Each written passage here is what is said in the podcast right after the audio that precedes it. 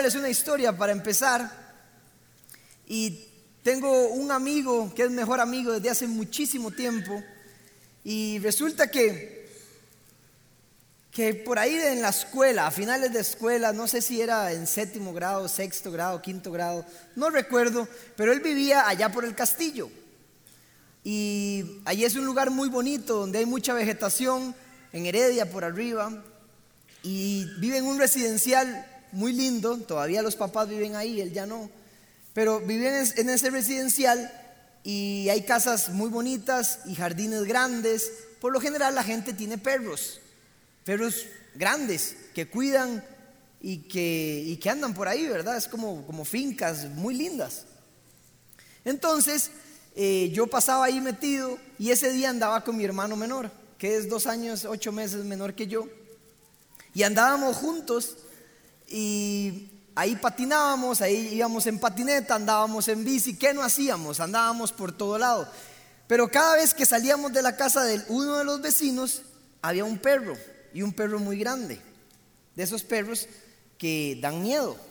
Entonces, cada vez que pasábamos, uno volvía a ver y estaba el perro así, se veía como allá a la orilla y hacía. Y lo agarraba a la cadena. Y uno decía, ah, gracias a Dios por esa cadena. Y cada vez que pasábamos siempre la misma historia, pero di, con solo ver la cara del perro donde se vuelve y para las orejas uno dice, ya está. Y donde venía así, ¿verdad? Y paraba otra vez, ¡pum! Cadena.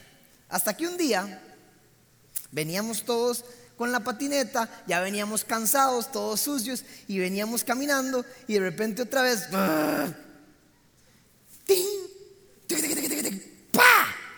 ¿Cuál cadena funcionó? Y dice mi mejor amigo, se soltó Berry.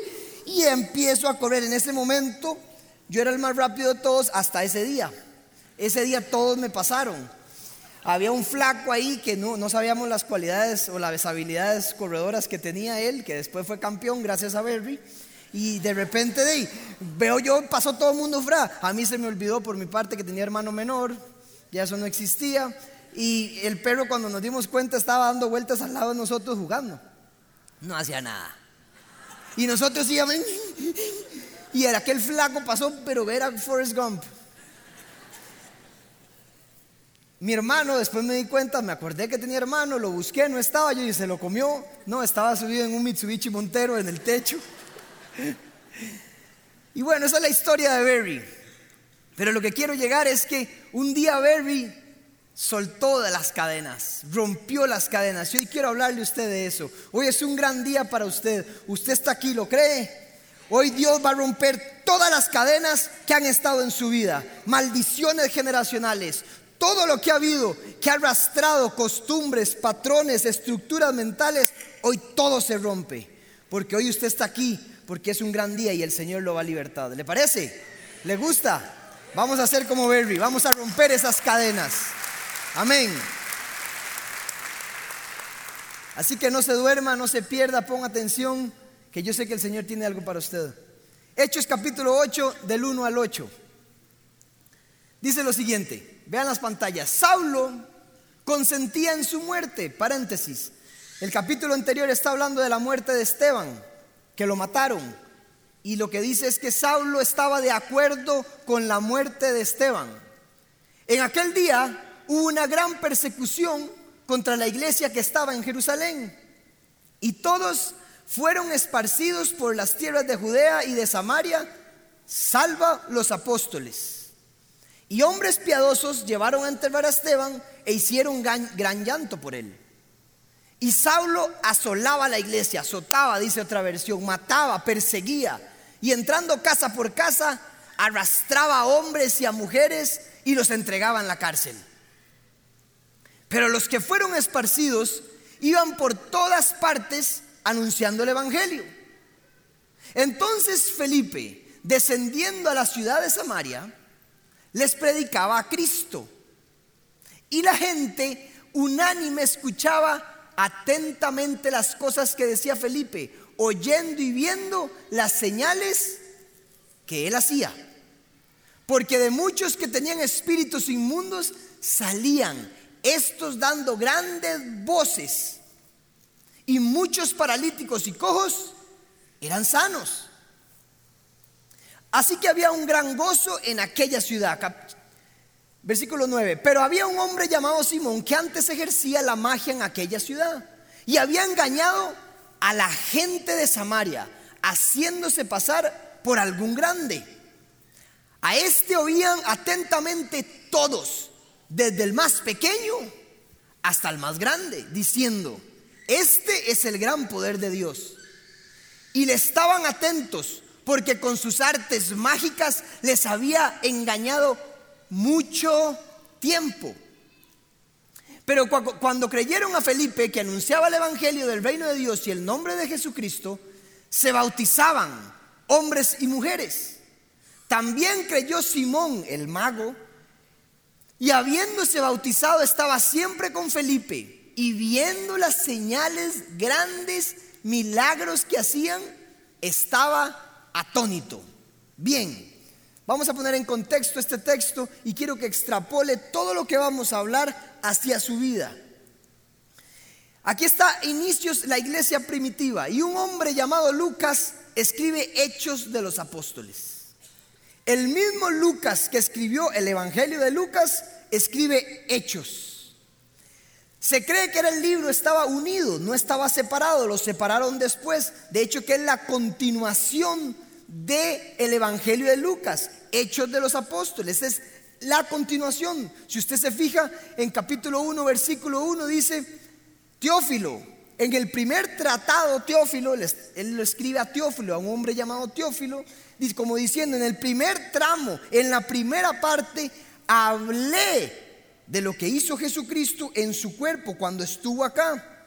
Ahora ya toca hablar de los hechos de los apóstoles, que en realidad no son los hechos de Dios, no son los hechos de los apóstoles, porque son los hechos de Dios, a través de los apóstoles. Pero la iglesia primitiva apenas está entendiendo esto.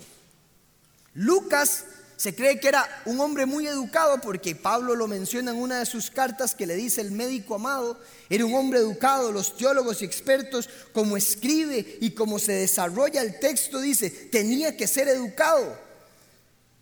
Era un hombre como Pablo, que anduvo por las por Roma con él por todo lado, anduvo muy cerca de Pablo y Lucas no era apóstol, no era de los doce, pero sí era un discípulo, sí era un seguidor de Jesús. No estaba entre los doce, pero sí seguía a Jesús, enamorado de Jesús como todos nosotros. Y Lucas escribe y empieza a explicar lo que está sucediendo y le dice, Teófilo, esto es lo que pasa. Gracias a él tenemos hechos. Y lo que pasa con la iglesia es que empieza de cero. Imagínense, escribe, vimos ascender a Jesús donde se fue, pero dijo, pero no se vayan de Jerusalén, porque vendrá el Espíritu Santo y recibirán poder. Cada uno de ellos iba a recibir un poder extraordinario, pero extraño porque nadie entendía nada. Ellos no tenían ancianos, no tenían pastores, no tenían apóstoles, ellos eran los primeros. No tenían una guía de qué era que Jesús se fuera. No habían entendido nada. Y en el capítulo 2, el día de Pentecostés, cuando baja el Espíritu Santo, reciben poder, pero poder sin estructura, sin conocimiento, es peligroso. Entonces, ¿Qué pasa? No entienden muy bien que es el mismo Jesús, exactamente el mismo Jesús, no en cuerpo, pero en espíritu, que ahora vive en ellos y que por eso tienen el poder.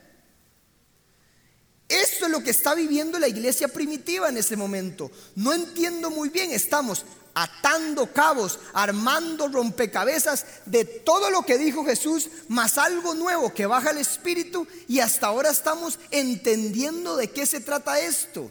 ¿Le ha pasado?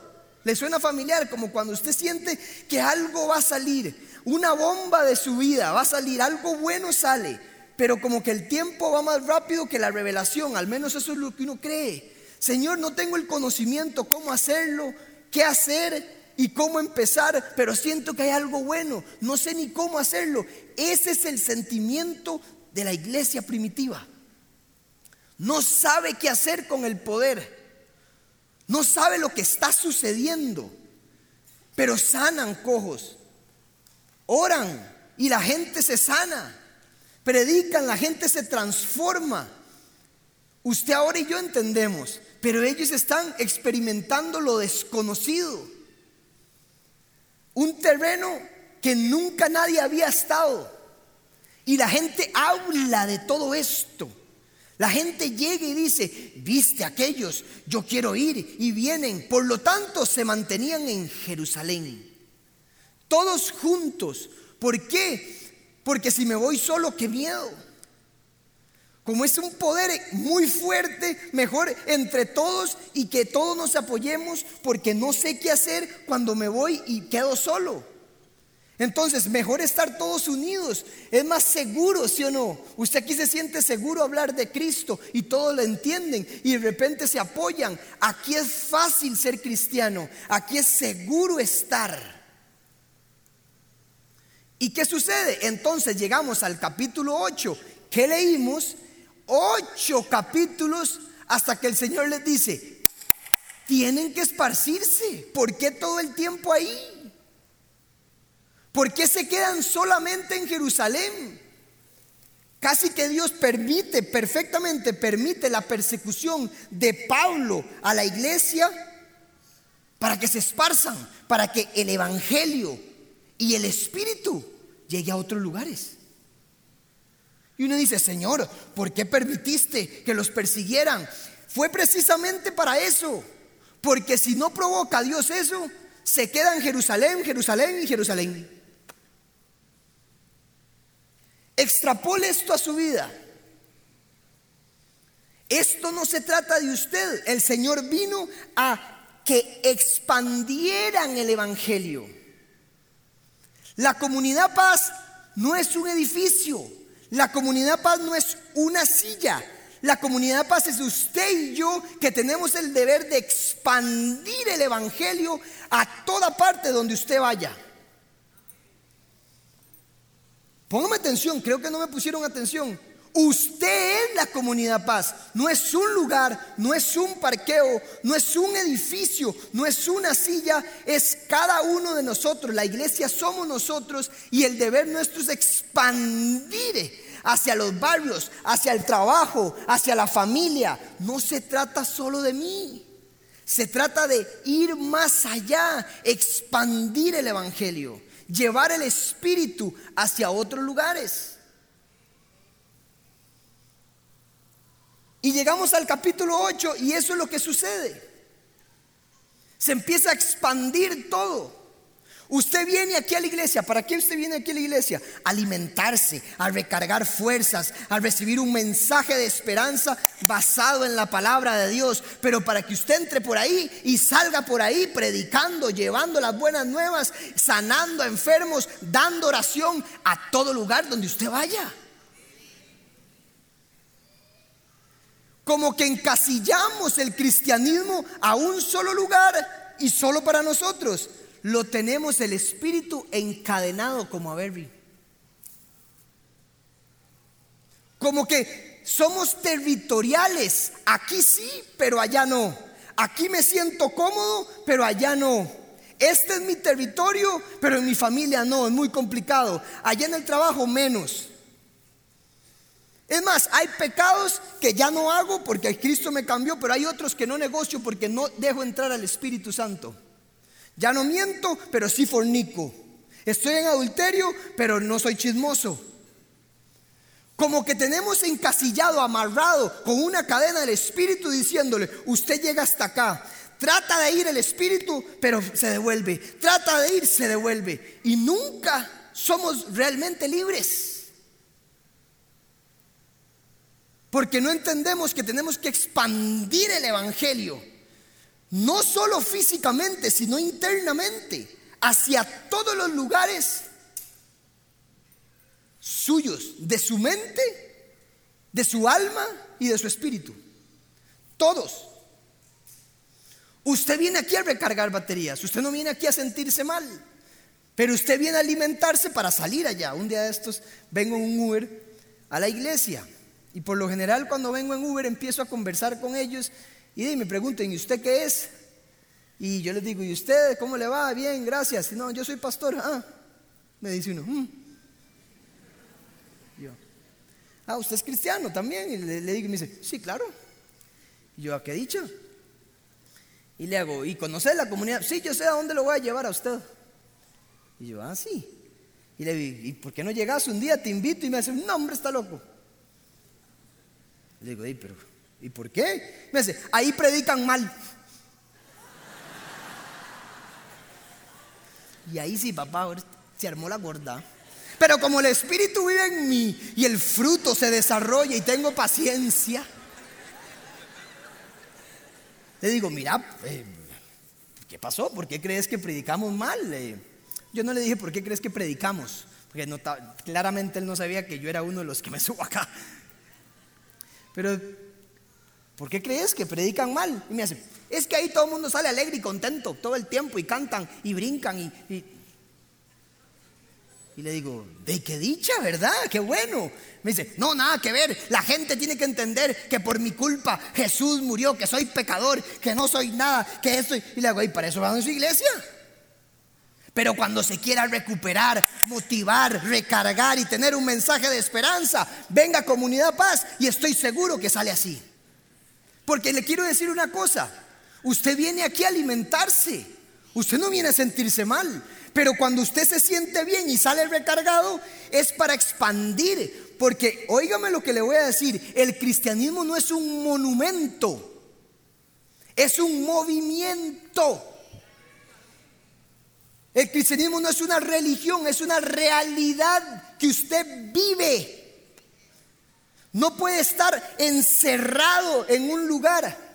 No puede estar solo en usted. No se trata de usted. Se trata de mucho más allá de las cosas. Se trata de conquistar territorio.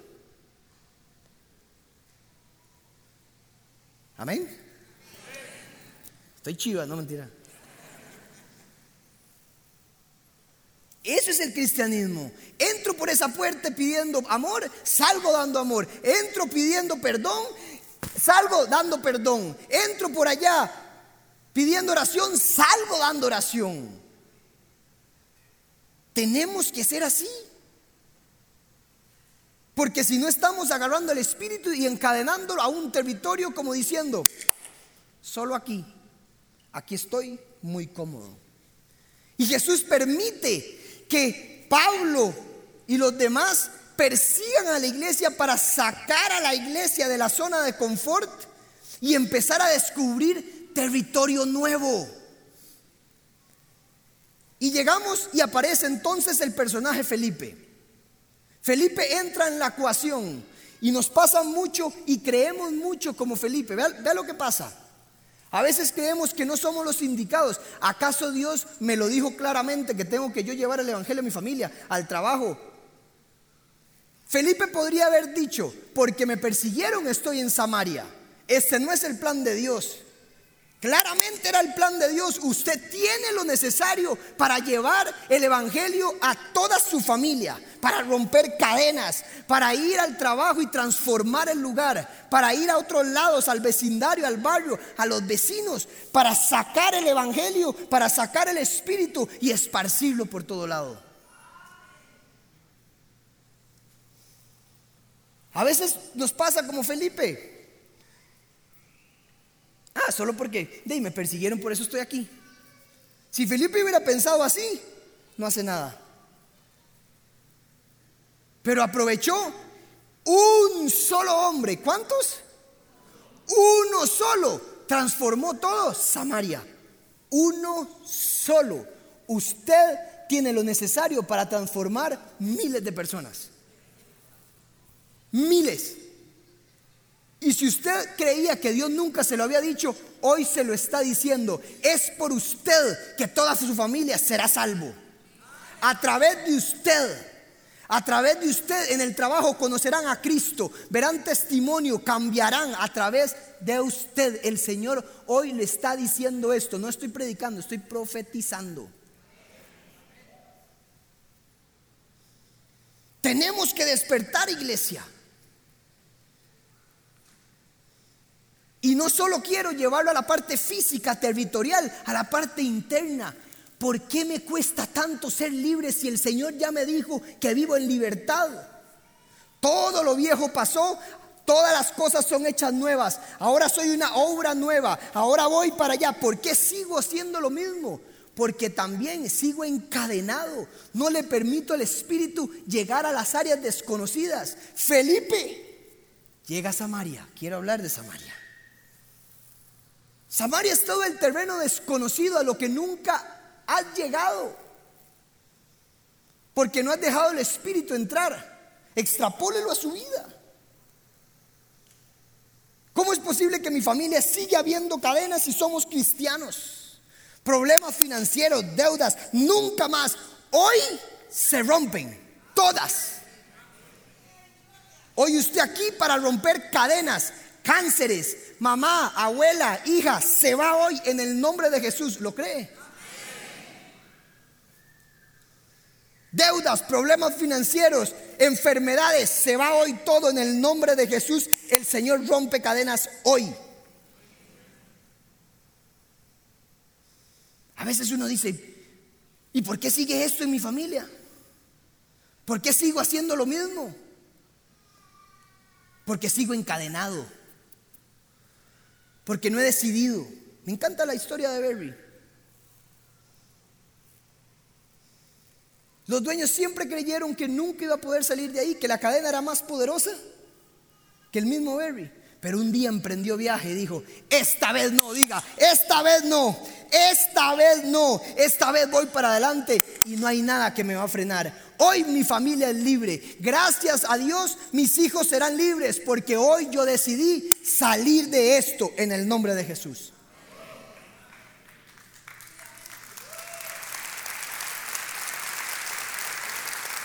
Usted no viene aquí para salir igual, usted viene aquí para transformar.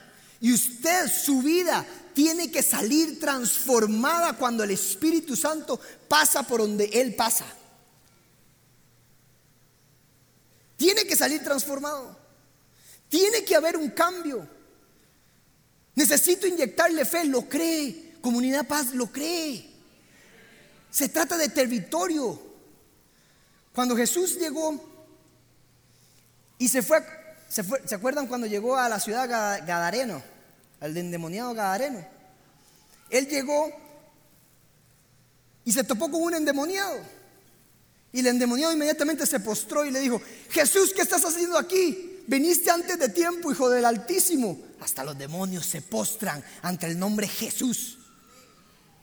Y le dice, no me saques de aquí porque tenemos un territorio, territorio. Si quiere me saca del hombre. A, ellos no le interesaba el hombre. Era legión, seis mil demonios significa. Déjenos estar por acá. Si quieren nos metemos a los cerdos. Y Jesús les dice, sí, está bien, vayan. Porque en la Biblia la palabra de Dios nos enseña que hay principados, potestades, huestes espirituales que controlan ciertas familias, regiones, ciudades, barrios. Un pastor de jóvenes decía, yo detecté, decía, que la gente, los hombres que venían de aquel lado eran drogadictos, había un espíritu de drogadicción en aquel, pero los que venían de allá eran fornicadores. Hay espíritus distintos que están gobernando su familia, sus finanzas, su trabajo, su negocio. Y seguimos viviendo sin darnos cuenta que tenemos que romper toda maldición generacional, toda estructura mental, todo patrón, toda costumbre que nos lleva a la perdición. Y tenemos el poder para hacerlo.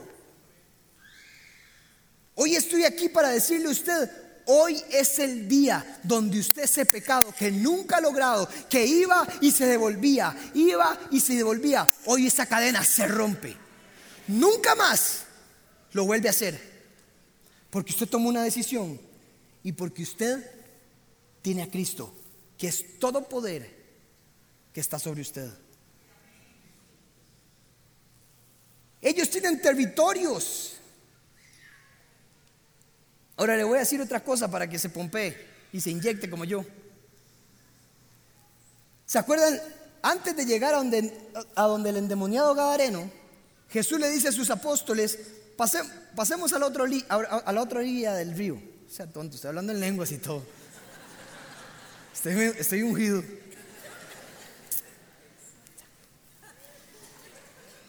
Y le dice, pasemos a la otra. A la, raja la papaya, Pasemos. Y se montaron al bote, ¿sí o no? Se montaron al bote y estaban ahí y Jesús porque es 100% divino, pero 100% humano, es 100% divino en espíritu, es Dios, pero 100% humano físicamente, estaba cansado y se, y se pone a dormir. ¿Y qué sucede? Empieza una tormenta, dice la palabra de Dios, una tormenta que empezó a mover el bote, truenos, lluvia, tanto que los discípulos se asustan y dicen, nos vamos a morir. Tanta cosa, lluvia, viento, olas y el maestro dormido en el bote. Nada de eso despertó a Jesús. Nada. Jesús de fijo estaba mojado. Si es una tormenta, como le explica, para asustarse, para no poder, es más, no sé ni cómo no se cayó, seguro se cayó y todo y seguía ruleado. Estaba empapado y nada de eso lo despertó a Jesús. Pero ¿sabe qué despertó al maestro? La voz de Pedro. Voy de nuevo. La voz de cada uno de nosotros tiene el poder para despertar al Rey de Reyes, Señor de Señores. No una tormenta, no un viento, pero su voz despierta al maestro. Y cuando el maestro se despierta, todo lo demás obedece. Todo. Usted y yo tenemos el poder, la capacidad para despertar a Jesús, el nombre sobre todo nombre. Y Él se despierta. ¿Y qué hace? Vea qué interesante lo que hace. Si usted lee el texto, dice, reprendió el viento, el agua, la tormenta, la reprendió. ¿Cómo que es eso? O sea, ¿cómo, reprendo yo vientos, aguas, lluvia? Se reprenden espíritus, no el viento. Porque detrás de esa tormenta había una lucha por el territorio que Jesús iba a salvar para sacar los demonios de ese lugar. Te reprendo.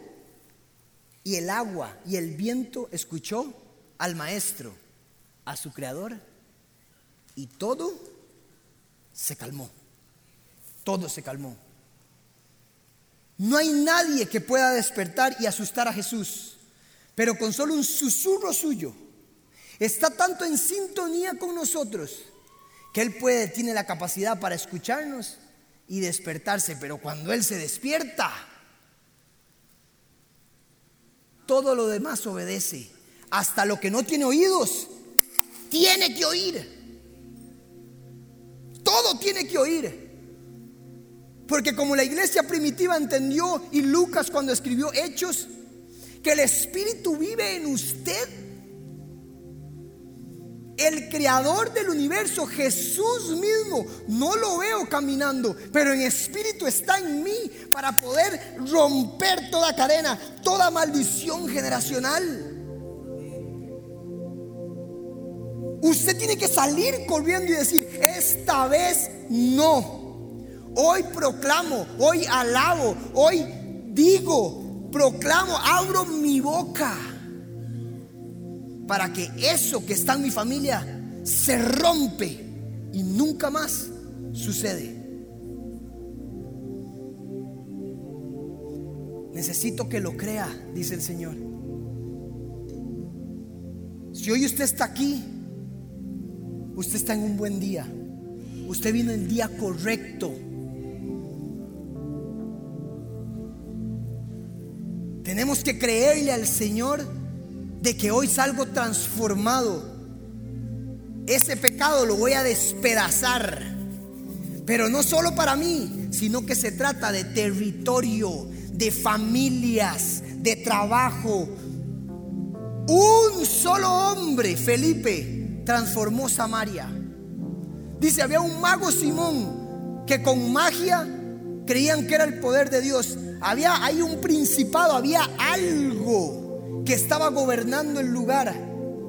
Hasta que un cristiano, un creyente llegó y le dijo, no papás, este territorio se devuelve al que es, al Señor Jesús. Y hoy todos el Espíritu Santo lo reciben y empiecen a profetizar, empiecen a hablar, a sacar poder de su boca, porque cuando usted habla, despierta al Maestro. Y cuando Jesús se despierta, es demasiado poder. Jesús, esa palabra es poderosísima. Y cuando usted lo dice con fe, no hay nada que lo frene. Esperamos que esta enseñanza haya sido de gran bendición para tu vida. Nos encantaría que hagas clic con nosotros, así que te invitamos a suscribirte en nuestro canal. Además, si tu vida ha sido impactada a través de la Como, nos gustaría muchísimo que nos escribas un mensaje privado a través de nuestras redes sociales. Nos vemos en la Como.